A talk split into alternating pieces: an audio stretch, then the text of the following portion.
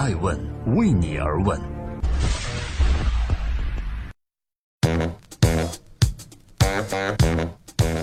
Hello，各位好，欢迎聆听《守候爱问每日人物》，提前代表爱问全体祝各位二零一七鸡年大吉。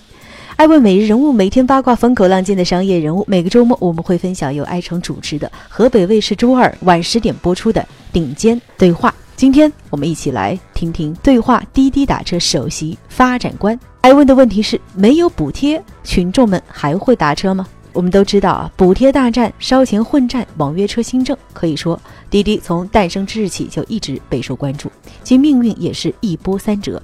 通过疯狂的补贴，创业者滴滴一年内就将其市值规模拉至了一百亿美金，四年里更是 PK 掉了多家竞争对手，成就了创业神话。记得在二零一五年的情人节，昔日打得你死我活的滴滴和快滴突然宣布合并，一时间引起了社会轰动。然而，滴滴并没有就此停止过扩张的脚步，继续大笔收购快滴之后，滴滴又和美国的独角兽 Uber 杠上了。当两者纷纷通过各种补贴手段来抢占中国市场份额时，最开心的莫过于乘客了。随着滴滴宣布收购 Uber 中国，再次震动了整个市场以及中国的广大乘客。从滴滴和 Uber 中国合并那天开始，就注定了未来坐网约车肯定要贵一些。那么，在我主持的河北卫视顶尖对话节目现场，滴滴高管李建华为何会说补贴对产业发展是没有意义的呢？滴滴合并优步中国，打车价格上涨，面对提价的质疑，滴滴高管该如何回应？共享经济到底共享的是什么？为何能迅速火爆全球？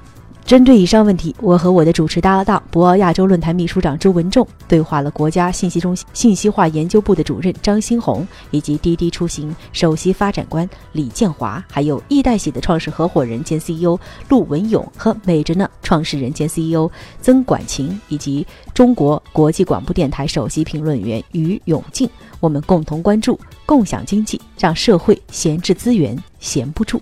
接下来，欢迎各位进入节目现场。究竟共享、共享、共享的是什么？那今天呢，我们请到了应该说中国共享经济的三家企业的领导人物来跟我们说说，他们都在共享什么。首先，我们来问问啊，滴滴的李老师，我们能够把中国的私家车都接到我们的平台，这样呢，我们就有了供给方，嗯，然后又把乘客又接入了我们滴滴的平台方，所以我们有用户，是吧？是需求方，有四亿的用户，我们有差不多。一千五百万的司机，然后谁需要车用车，我们能够很快的找到，所以这样的话，这个里面就能够信息很快的匹配。因为现在的经济正科技发展，使得它比原来出租车还能够更便宜，嗯，所以乘客也愿意，司机也愿意，平台也愿意，所以三家都齐美。如果说滴滴用共享经济的模式改变了我们的出行方式，那接下来我们问问易代喜。它是用什么样的平台改变了我们生活的哪些方面？因为我们现在用的是统一的中央工厂，就集中化清洗，不需要那么多的分散的低效的那个洗衣机。嗯，百分之七十到八十都可以机器人洗。嗯，就大家可以想象，比如说熨衣服，平时想象的是一个熨衣板，对吧？去熨烫。我们现在可以把衣服挂在一个机器人的身上，然后四周围蒸汽一喷发，就熨烫完了，就结束了，就十秒钟时间。所以我们现在这个都是黑科技。第二点呢，我们共享的是社区里面的邻居，去帮你进行取送，因为他们有闲散的时间。包括我们未来，我们希望说能够去共享，呃，更多人的这个，比如说包包，嗯，呃，更多的这个衣服。那在美容美丽的这个方面，美着呢又为我们做着什么？也是共享了大概的两个方向，啊，一个部分呢就是我们把啊像这样主持人的化妆师。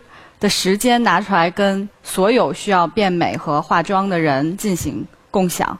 第二个部分呢是啊，我们把这些优秀的化妆师智慧凝结在一起，把他们变美这个过程的经验和专业知识的共享。不见得一定要去用人去服务，而是用人的经验去做服务。你看，需要打车找滴滴啊，需要洗衣找一代洗，需要美美容或者美丽需要找美着呢。周秘书长，刚才这三种共享经济，您都用过吗？虽然没有，都没有的，但您都关注过吗？这个我当然很关注了，因为共享经济呢，我觉得有两种，一种是有形共享，一种无形共享。那么无形共享呢，比如说文化共享，你们在网上发表文章，这也是一种共享。啊，现在它这个商业模式是不求所有，但求所用，这样把闲置的资源和需求把它匹配起来，嗯，做到最佳匹配。这个没有互联网做不到，没有移动终端也做不到。现在因为有了互联网，有了移动终端，就可以做到这一点。嗯，那么现在据说全国大概五亿人在加入共享经济，嗯，大概它规模已经到快到两万亿了。那问题来了啊，为什么咱们今天聊的这共享经济会这么火爆？那实际上真的是我们人类发展到一定的时候，就发现我们人口太多，资源太少，可能有些时候就不能够全部去拥有。你像在中国，为这我们有两百万以上的城市，说有一百四十五个。比如说按照美国的标准，比如说一个人一辆车的话，那北京三千万人，那得有三千万辆车，那这个城市就成了这个停车场了。就已经这个城市的生活已经迫使你们人不能去全部去拥有，只能去分享。嗯，所以这个分享经济的发展，实际上，尤其是对于我们中国这样的国家来说，它已经不是你的选择的问题，是必然的，你必须这样做。所以我想还是需求在那儿需求决定哎，所以如果说你不用这样的办法呢，你肯定是供应不足。这样的话，市场上需求方他就得不到足够的供应。嗯，这样呢，另一方面呢，有很多资源被闲置，所以这样的话，怎么把闲置资源和供应方把它匹配起来、连接起来，这个就实际上就是共享经济现在做的一件事情。嗯什么是共享，什么不是，或什么会被常误解为是？我们在研究过程中呢，大体上把它分成六类，呃，比如第一类我们称之为产品的共享，包括汽车啊、玩具啊、服装啊，这些都属于产品的共享。第二类呢就是场地的共享，包括这个办公场所、办公地点，甚至停车位啊都是可以的，还有包括土地的共享。呃，那么第三类呢，就是我们称之为就是劳务的共享啊，劳有很多种的品种种类。呃，第四类呢就是知识技能的共享啊，呃，第五类就是资金的共享，就是你没钱的时候可以通过互联网新的互联网金融模式呃来获取。那么最重要的还是最后一类呢，还有一类呢叫生产能力的共享。嗯，你刚才比如说一开始的时候提到了，你没有车，你可以开出租车公司。未来真正重要的是，你没有工厂，你可以成为全世界最大的制造商。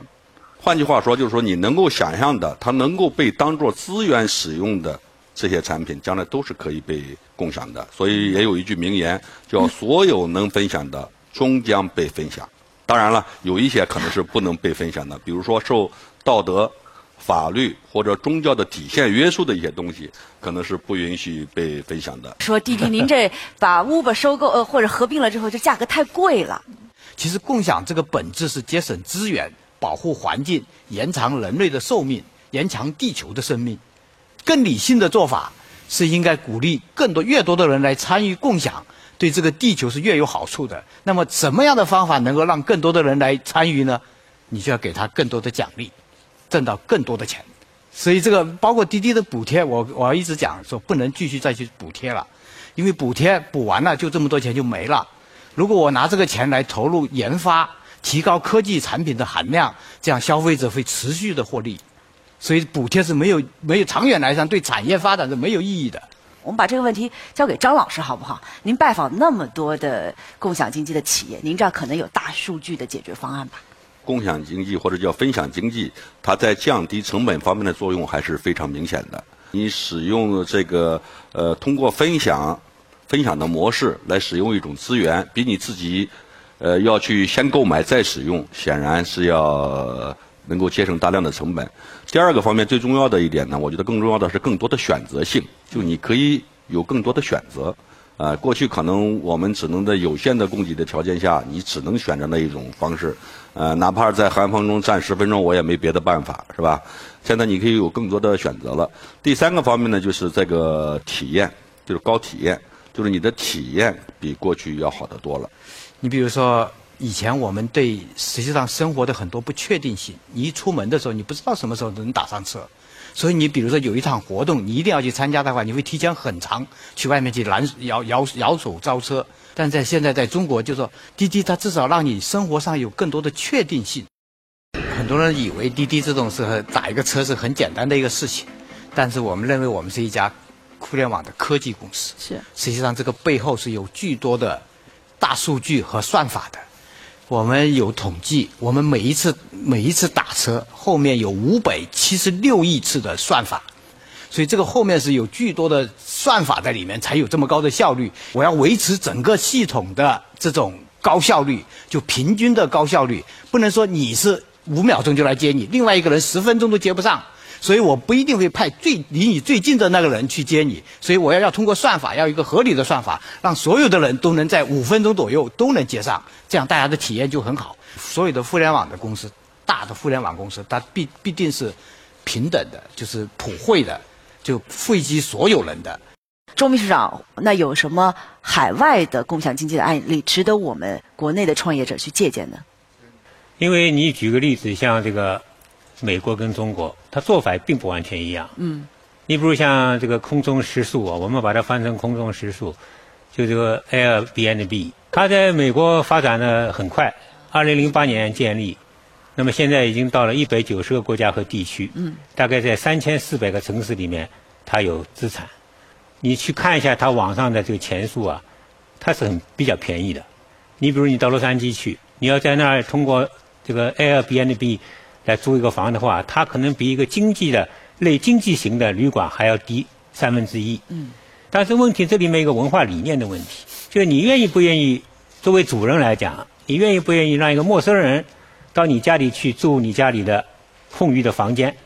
这个呢，所以在中国大概能不能做的跟美国一样火，我看就不行。所以这个事情呢，我说这么多的意思呢，就是说一个是要靠市场。第二个呢，跟这文化也有关系。你滴滴在全国各地，我估计发展的这个幅度啊，可能也不一样。大城市跟小城市可能不并不完全。我们今天顶尖对话短短这个半小时的节目啊，就让我们非常惊讶的发现，共享经济原来已经如此深刻的影响生我们的生活，甚至可能未来，我有一种无所不能的一种预感。呃，有一位未来学家叫凯文·凯利啊，最近我在跟他一场对话中，他。特意强调了这个共享经济，他认为现在我们看到的如火如荼的共享，其实只是冰山一角，一切才刚刚开始。所以我想问一下今天现场的我们张老师，你怎么看？目前我们也有同样的感觉，就是才刚刚开始。比如说，从我个人的需求的满足角度来说，仅仅吃饭领域就有很多种的模型啊，叫分享型农业啊。比如举个例子，你可以从内蒙认养两头羊。是吧？你从新疆认养两头驴，你从山东你可能认养几棵苹果树。嗯。哎，将来这样的呃分享型的农业的发展的这个余地也是非常大的。嗯。呃，比如说像今年的自行车的分享，自行车的分享从南到北好像是一夜之间就出来的，资本的投入也都挺多。我我开玩笑说，将来对人的生活方式产生的改变，一言以蔽之，叫换个活法。那今天啊，因为我们各方呃有创业者、有研究呃有有参与者，所以我们的心态还是比较开放的。然而在实际的百姓生活中，因为共享经济，它影响了很多传统的模式，它改变了很多人生活的习惯，它遭遇的抵制和质疑也是层出不穷的。新生事物必然伴随着质疑，但是创新就是试错的结果。我希望，不管是参与者、受惠者还是挑战者，我们都可以用更包容的心态去面对共享。爱问是我们看商业世界最真实的眼睛，记录时代人物，传播创新精神，探索创富法则。